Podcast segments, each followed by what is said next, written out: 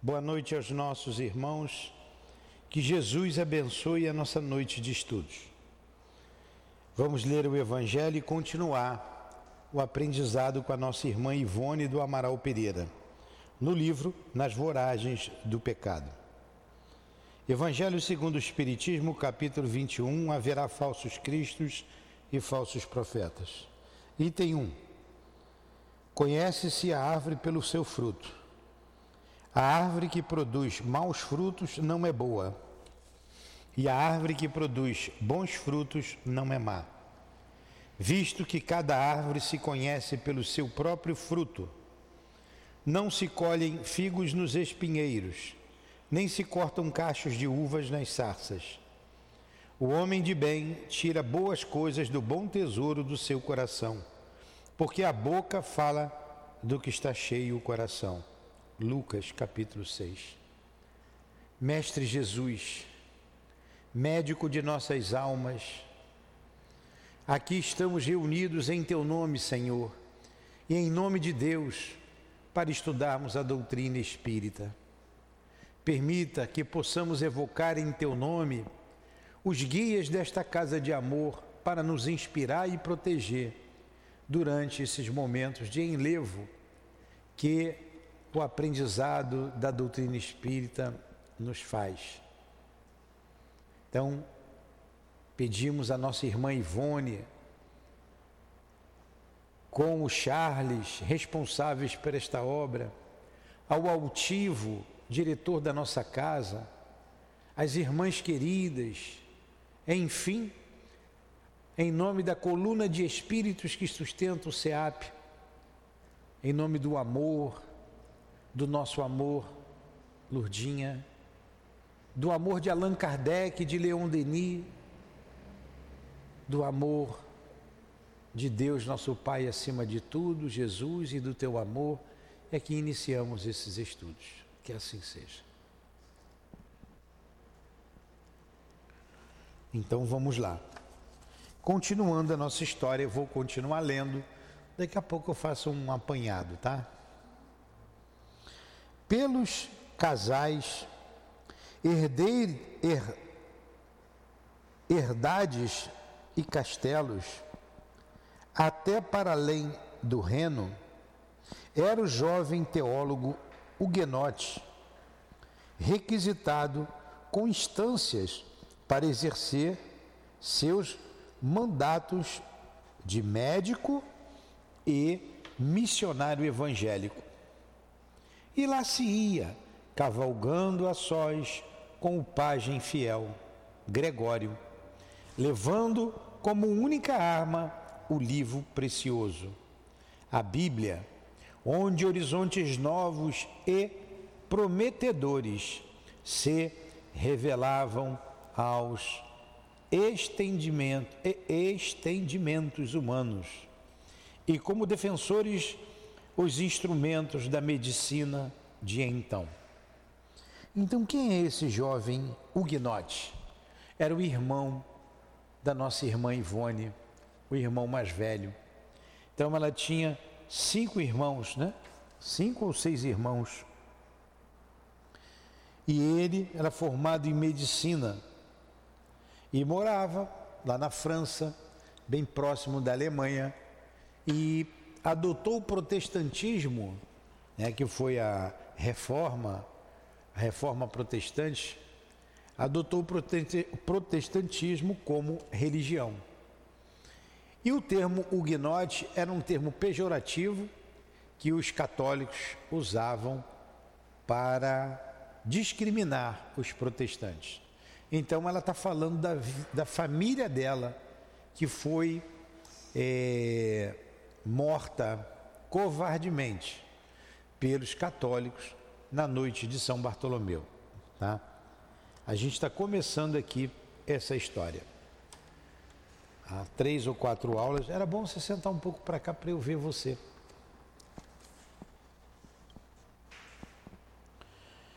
Por isso mesmo, ao seu redor cresciam os adeptos do Evangelho, descrescia o fanatismo romano à luz das Escrituras. se difundia pelos recantos mais distantes do Reno.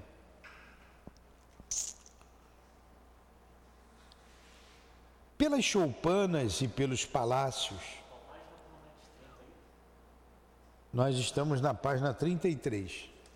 Está ah, tá falando aqui da família da Dona Ivone, desse irmão mais velho. Eu só queria que você olhasse ali na página, acho que é 29, por ali, quantos irmãos ela tinha, porque eu já esqueci. Ó, vou voltar aqui na página 29. Ó. O velho casal, o conde Carlos Felipe de Bretagnon de la Capelle e Carolina de Clermont, seus filhos varões, Carlos Felipe, segundo o primogênito médico, que é esse aí que nós estamos falando agora, e teólogo luterano, espécie de pastor moderno da igreja protestante. Clóvis Felipe e Felipe Eduardo, oficiais militares que abandonaram a espada pelo amanho da terra. Felipe Rogério e Paulo Felipe, jovens estudantes de ciências médicas, como o irmão e uma menina jovem e radiosa, de radiosa formosura angelical e glaciosa, qual uma figura de lenda, cuja firmeza de caráter e elegância de maneiras seriam o seu maior atrativo. E, porquanto raros eram tais predicados entre as damas da França por esse tempo. Então a família dela compunha, se compunha do pai, da mãe e seis crianças. Ela, então ela tinha cinco irmãos, tá? três estudantes de medicina, um já era formado em medicina, é, dois estavam trabalhando na terra, lá que eles cultivavam a terra, distribuía a, o excesso para as famílias ao derredor, tratava a vizinhança com cordialidade e divulgava o Evangelho de Jesus. Vamos lá, vamos continuar aqui a nossa história. Então, paramos aqui, difundia pelos recantos mais distantes do Reno, né, o rio Reno, pelas choupanas e pelos palácios, os corações vencidos pela indiferença da fé, sem apoio sólido, eram revigorados pelos brados de uma nova esperança. As almas abatidas pela miséria ou pelas misérias e injustiças humanas sentiam novos vigores, impelindo-as ao triunfo. Porque a personalidade augusto do Nazareno melhor se apresentava aos seus raciocínios e à sua confiança. O analfabetismo desaparecia, arrastando o seu triste cortejo de ignorância para ceder lugar ao estudo e à meditação. Um ressurgimento impetuoso acendia, coragem nova em cada personalidade. Impunha-se o trabalho como sacrossanto dever. Surgia a aurora do progresso. Desliga ali, por favor. Está muito frio, é. Não está frio? Amado e respeitado, como um segundo pai. Carlos Felipe se impunha à própria família, especialmente pelo trato afetivo que concedia aos seus. Nutria, porém, pela irmãzinha menor, que é a dona Ivone, né? Extremos de verdadeiro pai. Nem mesmo procurava ocultar aos demais irmãos, todos varões, a predileção sublime que, antes de agastar aqueles corações, também interessados nos seus afetos, os edificava sobremodo. Educava ele a irmã com esmero e vigilância, dignos de um consciencioso mestre. Ensinara-lhe, desde os primeiros passos, pelos imensos corredores do castelo, o balbúcio, o balbucio das primeiras palavras até as letras e a música. Ingressava num curso todo cuidadoso em torno das escrituras, quando as forças do destino se interpuseram entre ele e os gratos sonhos relativos à pessoa da irmã. Então, esse aí era o irmão mais velho, que amava muito a Dona Ivone, né? o Carlos Felipe.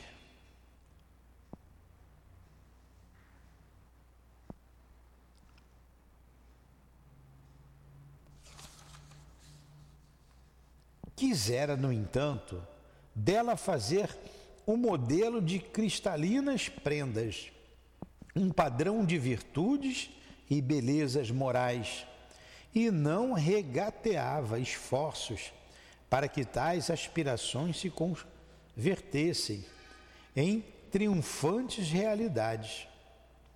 Por sua vez, Ruth Carolina amava e respeitava o irmão como a seu próprio pai, a ambos confundindo no mesmo hausto de afetos do seu coração. Curvava-se submissa às exigências de Carlos a seu respeito e gloriava-se risonha e feliz, sempre que uma lição bem assimilada, um trabalho perfeitamente executado, uma canção entoada com graça obtinham daquele mestre querido um aceno de louvor ou um beijo de sincero aplauso. Ruth era, com efeito, o anjo do lar, o encantamento da nobre família de La Capelle. As cunhadas queriam-lhe como aos próprios filhos. Estes, por sua vez, adoravam-na, pois que bondosa e folgazã divertia-os frequentemente em correrias loucas pelos terraços e corredores da grande habitação, ou lhes embalava os berços pequeninos ao som de dolentes nênias que em sua boca disseam melopeias angélicas adormecendo querubins. E pelas tardes dos domingos, estando a casa repleta de visitas e de colonos das imediações e do próprio solar, interessados todos no conhecimento das Escrituras santas à luz da reforma, após o dever sacrossanto do culto doméstico, onde as mais belas lições de fé e de moral eram estudadas pelo jovem empregador, segundo, secundado pelo pai, retirava-se a família para outras dependências, a fim de homenagear e distrair seus hóspedes. Então, Carlos Felipe, desejando comprovar os progressos da educação social fornecido à irmã, apresentava-a aos próprios familiares, aos servos e vizinhos que os visitassem, qual se fizessem numa sala de teatro ou numa recepção custosa. Ruth Carolina cantava então, qual menestrel celeste ao som da cítara ou de pequena harpa, as belas canções escritas pelo mano querido e adaptadas às dolentes melodias do reno sugestivas e apaixonadas. Desculpem, eu que não dei a pontuação correta. É, vou ler novamente. Ruth Carolina cantava então qual menestrel celeste ao som da cítara ou de pequena harpa as belas canções escritas pelo mano queridos, querido e adaptadas às dolentes melodias do reno, sugestivas e apaixonadas. Estão acompanhando?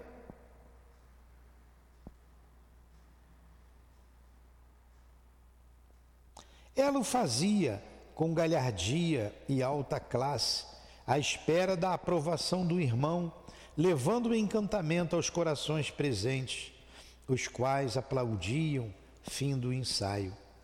Entre beijos e sorrisos de satisfação, vendo-a tão linda e inteligente, Anjo querido que distribuía sonho e alegria em torno dos que a amavam. De outro modo, pretendendo consorciá-la com um jovem príncipe alemão, educavam-na para viver na corte alemã, que sabiam seleta, exigente, severa. Vocês que chegaram agora, pegaram aqui a história no meio do caminho. Nós já estamos algumas semanas estudando, esse, lendo, não vou ter que ler o livro, porque é, é a história, é um livro doutrinário que começou uma história, essa história começou lá no século XVI, 1500 e início do século XVI, é, 1572, né? Um pouco depois da metade do século XVI. A família que começou no, no início do século. E foi marcado por uma tragédia muito grande, conhecida na história como a Noite de São Bartolomeu. O que foi a Noite de São Bartolomeu? Foi um massacre dos católicos sobre os protestantes. A reforma protestante aconteceu na França com Calvin e na Alemanha com Martinho Lutero. Eles eram padres e que discordaram da igreja de algumas, de algumas atitudes, de maneira que a igreja agia. E uma das causas principais foram as várias as causas, foi a cobrança, as indulgências, que era a cobrança para a pessoa ter era perdoado os seus pecados e ela ter um lugar no céu. Então eles foram contra a igreja e passaram a interpretar a Bíblia de maneira mais é, literal, saindo daquela daquele da missa, né? daquele, daquele ritual que a missa tem até hoje. E foram então odiados e perseguidos pela própria igreja. E a rainha Catarina de Médici, na época, e o seu filho, o rei Carlos, Carlos, Carlos VII, confirma aí para mim, mas que era doente, era dúbio, quem mandava era a mãe por fins políticos, interesses políticos, principalmente econômicos, políticos, resolveu usar a religião, a fé, coisa que ela não tinha muito, para Carlos None. Carlos Nono. Carlos Nono. Carlos VII foi no início também lá com Joana d'Arc, né? Enfim. É, então, ela mandou né, os soldados do rei, junto com o clero, com a igreja, que tinha seus interesses também, matar todos aqueles que professassem o protestantismo. Vocês sabem o que é o protestantismo, né? Hoje eles são chamados evangélicos. Se desvirtua muito. Então você tem diversas igrejas evangélicas. Na verdade, são originários do protestantismo. Os protestantes, porque protestaram contra a igreja. Então teve a reforma protestante. Então foram perseguidos e mortos. E Dona Ivone, uma médium extraordinária, que nós estudamos as suas obras aqui, como estamos estudando essa agora, escrita por ela, está contando a história dela, da família dela. Como que tudo aconteceu, é um, um, uma, um livro, é um romance mediúnico muito interessante. E nós começamos a história falando do que estava acontecendo na França naqueles dias. Todos com medo, dois meses após essa, esse massacre, todos estavam com medo, escondidos nas casas. E havia a ronda da, da, da, dos soldados, verificando se alguém estava na rua, se alguém falava mal da rainha ou se alguém falava mal da igreja. E se pegasse alguém falando mal, eles matavam. conta aqui, conta a história, que só em Paris foram mortos 3 mil pessoas, 3 mil huguenotes. Agora pensa nesse número em 1572. É gente para chuchu. Hoje não sei quantos milhões a população de Paris, mas naquela época era alguns mil, alguns milhares. Era muita gente. E em toda a França, calcula-se que foram mortos entre 20 e 30 mil protestantes. Só que eh, a guerra animaliza o homem. E muitos acabaram, numa época em que tudo se resolvia eh, matando o outro, muitos desses que perseguiram os protestantes acabaram resolvendo as suas diferenças com os outros, matando pessoas e colocava como protestante, colocava na conta lá da igreja. Então o Tiago não tem nada a ver com isso, mas eu não gosto do Tiago, eu já estou mesmo para resolver o problema, vou matar o Tiago também. Vai junto. Entendeu? É. Então dizem, né, diz aqui a história que o rio Reno, que banha a França, se tornou vermelho de sangue, porque eles matavam a fio de espada. E a nossa irmã Ivone está falando desse personagem chamado Ruth Carolina, que é ela mesma. Essa menina bonita, paparicada por todos, educada pelo irmão, e, nas letras, na alfabetização, além de ser uma bela menina, ela estava sendo educada pelo irmão, que era médico, para que ela se tornasse uma dama, se casasse com um príncipe, porque eles estavam ali na fronteira com a Alemanha e ele queria que ela casasse com um príncipe da Alemanha. E assim vivia a família unida, em paz, uma família de cinco irmãos que ela tinha. Ela era a caçula, o sexto filho do casal Carlos e da sua esposa lá, La Capelle. E está contando a vida bucólica, a vida do campo, em que eles cultivavam a terra, dividiam com os colonos a, o que sobrava, a casa estava sempre cheia e o irmão, um protestante, um novo protestante, pregava a Bíblia para todos daquela região. Então está contando aqui a família unida, pacífica e que vivia feliz naquela, naquela região. Entenderam agora? Se situaram? Então vamos lá, vamos continuar aqui a história. Eu estou na página 34.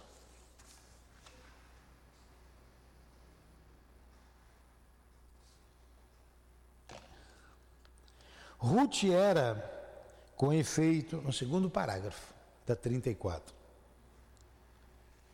Você está com o livro certo? Nas voragens do pecado? Ruth era, vira para mim essa página aqui, vira a capa a capa. Tá. É diferente do meu. Meu livro é mais antigo. Acha aí, ó. Ruth era com efeito. É um parágrafo grande. O anjo do lar. Achou? Não, mas não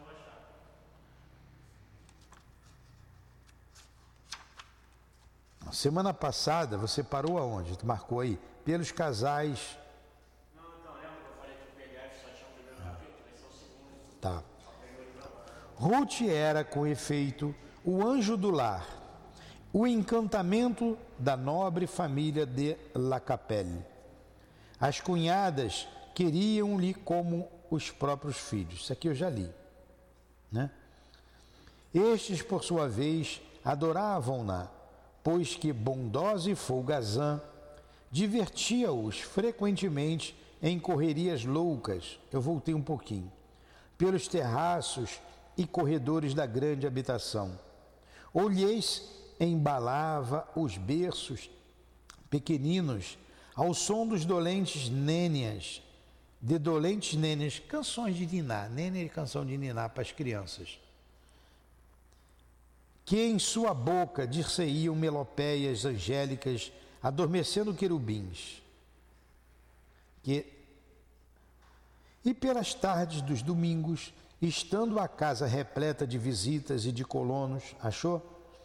Das imediações e do próprio solar, interessados todos no conhecimento das Escrituras Santas à luz da reforma, após o dever sacrossanto do culto doméstico, onde as mais belas lições de fé e moral eram estudadas pelo jovem pregador, secundado pelo pai, retirava-se a família para outras dependências, a fim de homenagear e distrair seus hóspedes. Então, Carlos Felipe, desejando comprovar os progressos da educação social fornecida à irmã, apresentava aos próprios familiares, aos servos e vizinhos que os visitassem, qual se fizessem numa sala de teatro ou numa recepção custosa. Ruth Carolina cantava então qual menestrel celeste ao som da cítara, ou de pequena, cítara é um instrumento de corda, tá? Ou de pequena harpa, a belas canções escritas pelo mano querido e adaptadas a, às dolentes melodias do Reno. Sugestivas e apaixonadas, ela o fazia com galhardia e alta classe, à espera da aprovação do irmão, levando encantamento aos corações presentes, aos quais aplaudiam, fim do ensaio.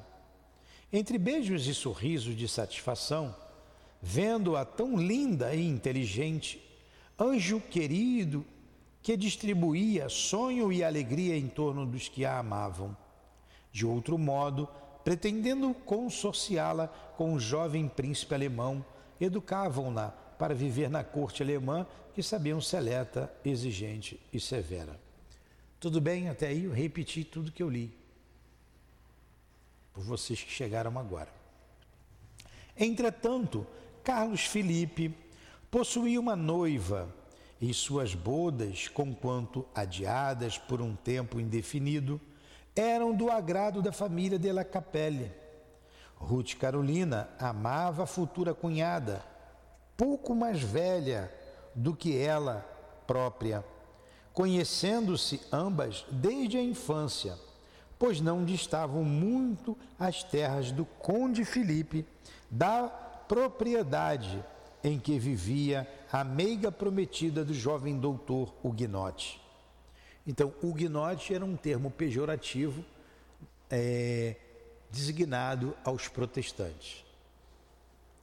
Tiveram as duas meninas, certa vez, a mesma percepção. Per, per, desculpem. Tiveram as duas meninas, certa vez, a mesma preceptora. Pode entrar, pede para elas entrarem ali. Ao se tornar órfão, aquela passara longas temporadas em La Capelle, datando daí o romance de amor que envolveu o coração de Carlos. Chamava-se essa jovem Otília de Lugueville Raymond. Havendo o velho conde Felipe e o antigo senhor de Ludwig entretidos excelentes relações de amizade. Então, estamos aqui contando a história lá que começou na França no século XVI da nossa irmã Ivone. O irmão Carlos se apaixonou por essa moça chamada Ruth Odília, ah, desculpe, Odília de Ludwig. Naquela época eles casavam muitos, muito novos, não falou a idade, mas eram novos. O irmão dela ia casar com essa moça. E a Ruth Carolina era irmã de Carlos. Vamos lá. Não obstante, uma vez órfã, é. não obstante, uma vez órfã, contando apenas 18 primaveras, ó, tinha 18 anos. Otília passara a tutela de seu irmão Arthur, herdeiro do título, o qual, a despeito de ser igualmente admirador da família de La Capelle, opusera-se veementemente ao consórcio da irmã quando do pedido do, da mão desta pelo jovem doutor luterano, pois Arthur de Lugvin, Louvinig, eu não sei francês, Louvigny, deve ser assim, fazendo biquinho, né? Pertencia à alta camada social, servindo junto do próprio trono como oficial militar. E assim sendo, temeu a inconveniência de uma aliança matrimonial com o Ignote. Encerrou a irmã num convento de religiosa em Nancy, com ordens severas para que não a deixassem sair, assim esperando vê-la esquecer a primeira impressão do coração, após três longos anos naquele local. Olha como é que eram as coisas. Então vamos lá. Essa família era uma família, a família que pertencia à jovem é,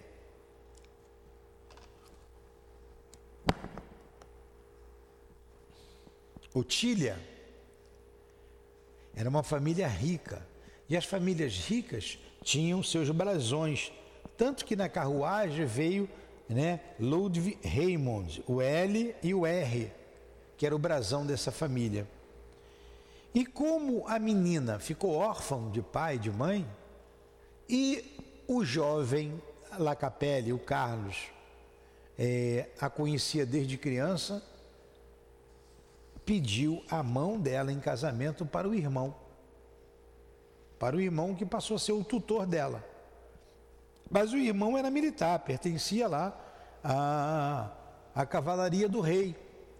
E como ele era um huguenote, um huguenote, ele temia pela menina e colocou ela num convento. Ficou presa três anos no convento. Para não. Estava presa no convento. Para não casar com o rapaz. Danado, né? Por causa de religião. Mas vamos lá. Vou, olha, aqui é uma história que eu vou ler. Eu vou passar uns dois anos lendo essa história, que são três livros. São três encarnações aqui. É belíssima essa história. No entanto, criterioso e comedido, à frente de ideais arrebatadores para as almas de sonhador, tais como a difusão do Evangelho da Verdade e o combate à ignorância das massas pela alfabetização das camadas sociais e a reforma individual da criatura, a base da evangelização cristã, Carlos Felipe deteve-se nos seus anseios de pretendente ao matrimônio, ante a violência exigida pela displicência de Arthur, preferindo reanimar a jovem prometida com conselhos e protestos de fidelidade através de pequenas cartas que lhe enviava a despeito da vigilância conventual, deixando assim de tentar o rapto por ela sugerido, prometendo todavia a própria Otília desposá-la na Alemanha, uma vez atingisse, atingisse ela a maioridade. Então, o irmão Arthur que mandou prender a menina num convento é, para que ela não se comunicasse mais com Carlos. É, ela mesmo planejou um sequestro, que ele a sequestrasse e casasse com ela. Ele ficou tranquilo, não, não vamos fazer isso, fica tranquila. Eu te amo, eu vou esperar você sair dali. E enviava cartas para ela, eles trocavam confidências, embora vigilância severa daqueles conventos. Tudo bem até aí? Pena que só faltam 20 minutos. Essa aqui era uma história para eu ficar lendo aqui até meia-noite, uma hora da manhã, e vocês iam gostar. Por eu estar sempre lendo, eu aprendi a ser um contador de histórias, né? Tá cansando a minha voz? Não. Então vamos lá, vamos continuar a história aqui. Esta, porém, é a que está presa lá a nossa irmã É... Otília. Otília. Esta, porém, a Otília, espírito frágil e muito impressionável desde a infância, de constituição física enfermiça, desgostou-se tão profundamente no exílio acerbo que a votavam, que veio a adoecer e definhar, adquirindo grave moléstia no peito, do peito, reconhecida incurável pelos médicos de então. A conselho destes, porém, deixara o convento a fim de procurar alívio aos próprios males, a despeito das ordens do irmão e em virtude de já haver atingido a maioridade. Regressou, pois, ao solar de Louvigny, onde passou a reger os próprios bens, auxiliada por sua preceptora Blandina de Alembert, e onde Carlos passou a visitá-la frequentemente, tentando minorar-lhe o estado de saúde, angustiado ante as perspectivas apresentadas, apresentadas pela querida enferma. Entenderam? Olha, o irmão a trancou no convento. Ela ficou desgostosa, foi definhando, definhando, ficou doente. E os médicos, olha, ela tem que sair daqui, senão ela vai morrer. E ela já tem a maioridade. Então, mesmo contra o irmão, a ordem do irmão, que tinha poder, era rico, liberaram ela. Ela voltou para casa e Blandina é aquela, é a preceptora. O que é um preceptor? Os preceptores eram os educadores, eles educavam as crianças até a maioridade. Quem foi o preceptor de Nero? Nero foi cruel, não foi? Foi um grande filósofo. Busca aí, preceptor de Nero. Olha, nome eu não consigo gravar. Vocês me perdoem. Eu vou falar o nome, vocês vão me dizer o nome de vocês, daqui a pouco eu vou perguntar de novo. Foi um grande filósofo, está na ponta da minha língua. Então, o preceptor era aquele que educava. E Blandina foi a preceptora dessa menina e preceptora também das, dos filhos da outra família. Era uma, uma, uma preceptora em comum das duas famílias. Hã? Sêneca. Já ouviram falar em Sêneca? Veja aí, quem foi Sêneca? Foi o preceptor de Nero, e Nero foi cruel.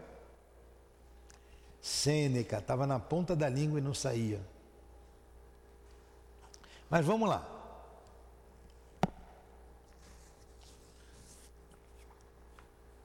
É, e o rapaz então ia até a casa dela. Ela passou a administrar os seus bens e mesmo ela doente, ele sempre estava do lado dela, angustiado, né, preocupado com a saúde da menina.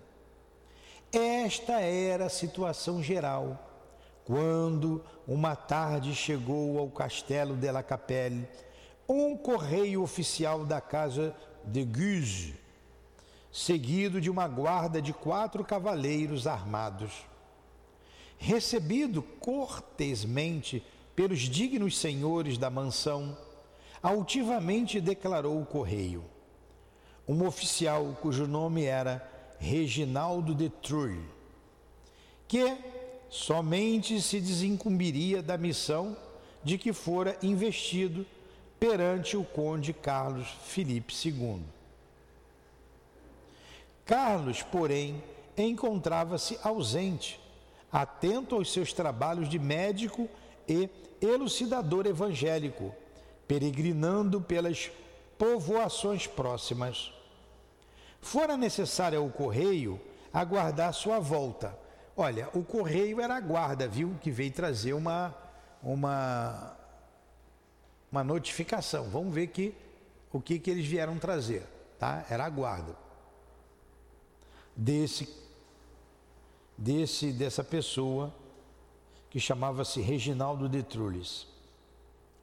Mas ele só podia dar notícia com o Carlos II, né, o, o presente, que era o irmão mais velho, médico. Mas ele estava pregando no, as, as, na vizinhança, aos arredores, aos colonos.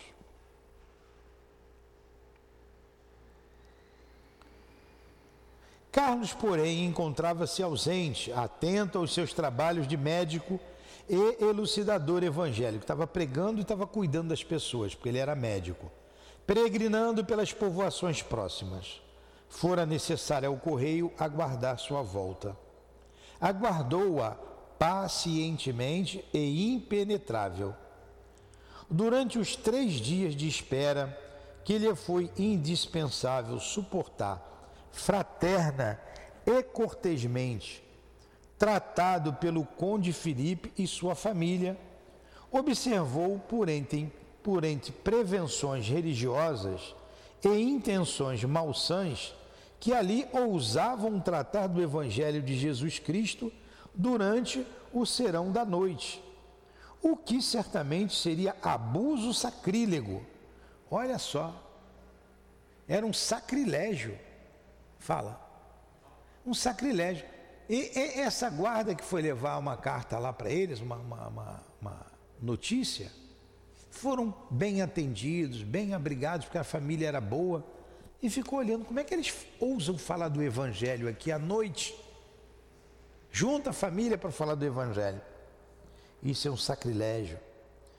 Que não se submetiam a nenhum dogma ou prática religiosas recomendadas pelo rito romano.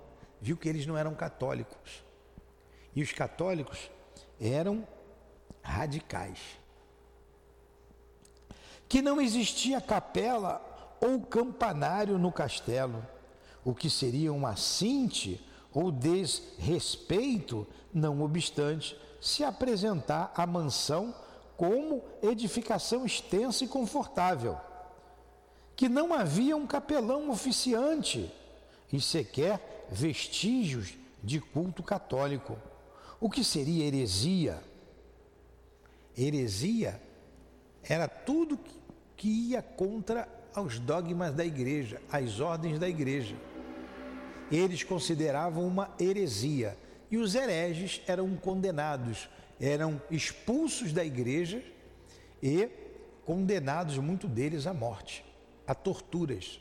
Na Idade Média, isso aconteceu durante a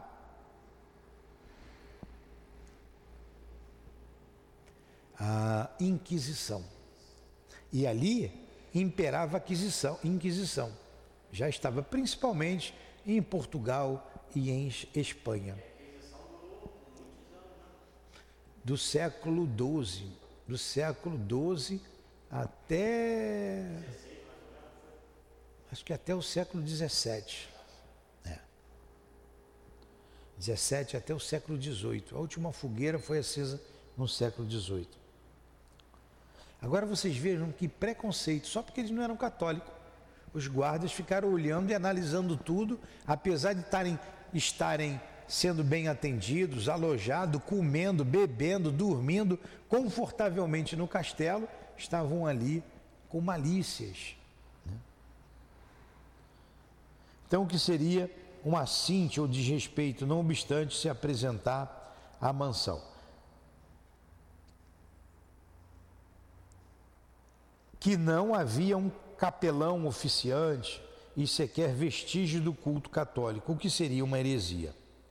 Que o solar era frequentado diariamente por vizinhos e colonos que iam estudar a Bíblia e aprender as letras com a família reunida em assembleia, como escola, e a qual se arvorava em preceptora das massas, visando a atraí-las para o culto da reforma, e que, portanto, os Bretencourt de la Capelle eram positivamente nocivos, não apenas ao governo de Carlos IX, como principalmente à igreja.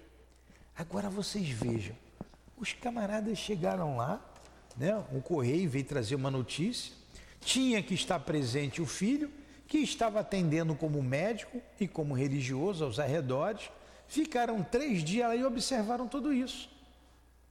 Como pode eles ensinar a Bíblia para as pessoas? Como pode? fazer uma assembleia, reunir tanta gente aqui. E a reforma foi um grande passo, foi uma coisa muito boa que os, os primeiros reformadores, os primeiros cristãos, chamados os protestantes, fizeram. Depois se perdeu, hoje se perdeu completamente. São mais de 500 igrejas evangélicas que a gente tem espalhadas. Centenas e centenas. Mas o seu início lá foi muito bom, foi um avanço dos cristãos, rompendo com a Igreja Católica, com os dogmas católicos. Tem alguma coisa demais ler a Bíblia? Reunir é o que nós estamos fazendo aqui. E eles só de olho. Vamos mais um pouquinho?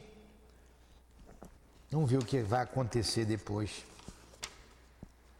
Vai acontecer coisa séria, hein? Coisas que aconteceram que até hoje se repercute em nossa sociedade, sabia? Problemas da escravidão, problemas das guerras, problemas da igreja, da Inquisição. Aqui chega um montão de médium perturbados dessas épocas. As perseguições estão até hoje aqui. Não tem, não conseguem perdoar, porque foi um ataque covarde. Fala. Então vamos lá. À noite, viam-no escrever longas páginas, como alguém que fizesse minuciosos relatórios a seus superiores. Olha os caguetes, escrevendo tudo que viam, né?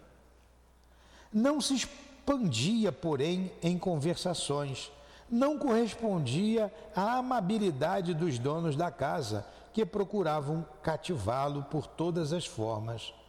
Todavia, aceitara convite para um passatempo em família, numa tarde de domingo, durante o qual a angelical menina de la Capelle cantara ao som de uma harpa várias das belas canções que seu irmão para ela compunham, destacando-se dentre todas uma intitulada As Rosas que a ele próprio, Reginaldo de Tours, impressionara vivamente pelo encanto e emotividade com que a cantora soubera desempenhar-se. Ruth a aparecer apresentando farto braçado de rosas, preso a uma cesta de contas como pérolas, distribuindo-as com os assistentes, enquanto cantava com os sons do instrumento alternando tão graciosos gestos. Na tarde do quarto dia, apresentara-se Carlos de volta do seu humanitário mandato. O correio oficial da circunscrição de Guise, mas na ocasião comandado por Luís de Narbonne, examinou-o com impertinência, altivo e desdenhoso, reparando em seus trajes severos e simples de cor negra, indicando sua qualidade de doutor e filósofo, ao mesmo tempo que lhe entregava volumoso rolo de pergaminho onde se lia. Olha a missiva que chega a ele.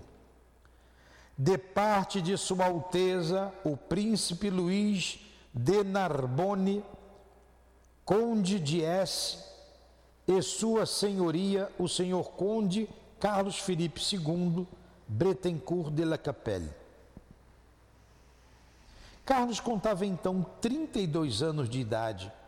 Possuía feições regulares, serenas, olhos de um azul forte, grandes e perscrutadores, atitudes comedidas, sorriso amável e discreto, palavra fácil, mas ponderada.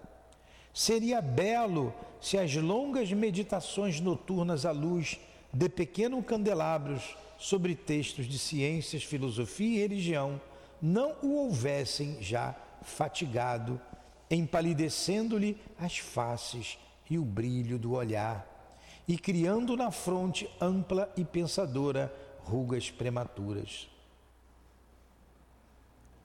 De uma bondade incontestável, tolerante, paciente, portador de qualidades raras para a sociedade da época que o recomendavam como fiel seguidor do Evangelho, era também tão simples e de coração humilde e manso como o não seria o último dos servos do velho solar paterno. E felicíssimo no lar, pela família inteira amado e respeitado, como segundo chefe que realmente era, dizia prazenteiro que o céu se transportara para junto dele próprio nas pessoas dos seus pais e irmãos, aos quais adorava o Tilha de Lugvin. Porém, transformara-se em motivo de grande pesar para os dias suaves que levava entre os afazeres impostos pela sua fé e o amor da família. Deplorava os infortúnios da pobre menina prisioneira de férreos preconceitos.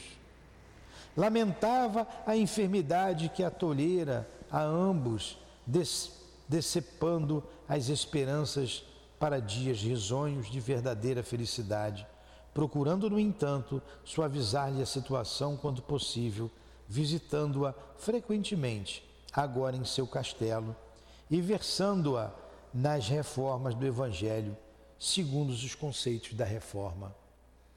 Aqui ele está falando da sua noiva, né, que ficou presa três anos no castelo. Está falando dela. Ela descreveu aqui quem era Carlos Felipe II, né? Quem era ele.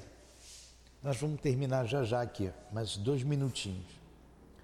Todavia, Carlos Felipe não era verdadeiramente inclinado aos arroubos do matrimônio, asseverando frequentemente aos seus familiares que sua alma aspiraria de preferência ao amor divino, ao ensejo de se consagrar definitivamente aos ideais evangélicos pelos quais se sentia arrebatar, tal como fizeram os apóstolos do Mestre Nazareno, cujos feitos procuravam imitar tanto quanto as próprias forças o permitiram.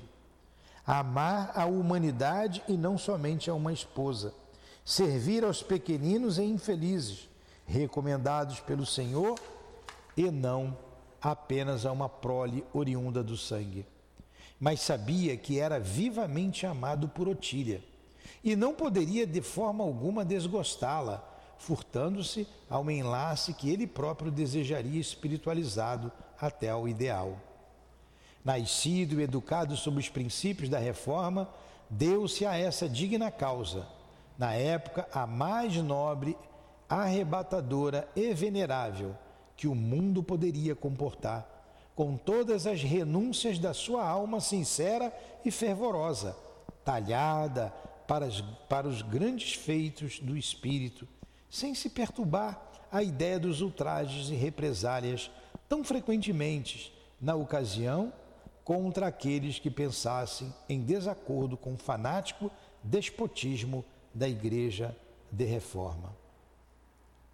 Eu vou parar por aqui. Olha, é, é uma história que vocês chegaram, vocês duas depois, a gente está no início do livro ainda, mas já estamos na página 40. A tua é 35. Há tempo. É uma história belíssima. Que a gente vai entender muita coisa com relação à vida espiritual porque vai ter o acontecimento trágico, vinganças, dores, muitas dores, como nós dissemos, que os ecos até hoje nós ouvimos em nossa sociedade. Vamos parar por aqui. Semana que vem a gente continua essa história nesse mesmo horário, às 18 horas. Vamos encerrar. Vocês gostaram da história? Pena que vocês não pegaram o início, mas vocês vão entender. Lá para frente eu dou uma outra explicada aqui, eu faço um resumo de tudo. Mestre Jesus, te agradecemos por esta noite de estudos em torno do livro que a nossa irmã Ivone nos trouxe, Nas Voragens do Pecado. Obrigado à querida Ivone, ao guia, aos seus guias, ao Charles, por nos trazer a esclarecedora história de vida. Obrigado ao altivo e aos guias desta casa, a Leon Denis e a Allan Kardec. Em nome desses irmãos queridos, em nome do amor, em nome do nosso amor, minha amada e querida esposa, em nome do teu amor, Jesus, e do amor de Deus, nosso Pai, acima de tudo, damos por encerrados os estudos da noite de hoje. Que assim seja.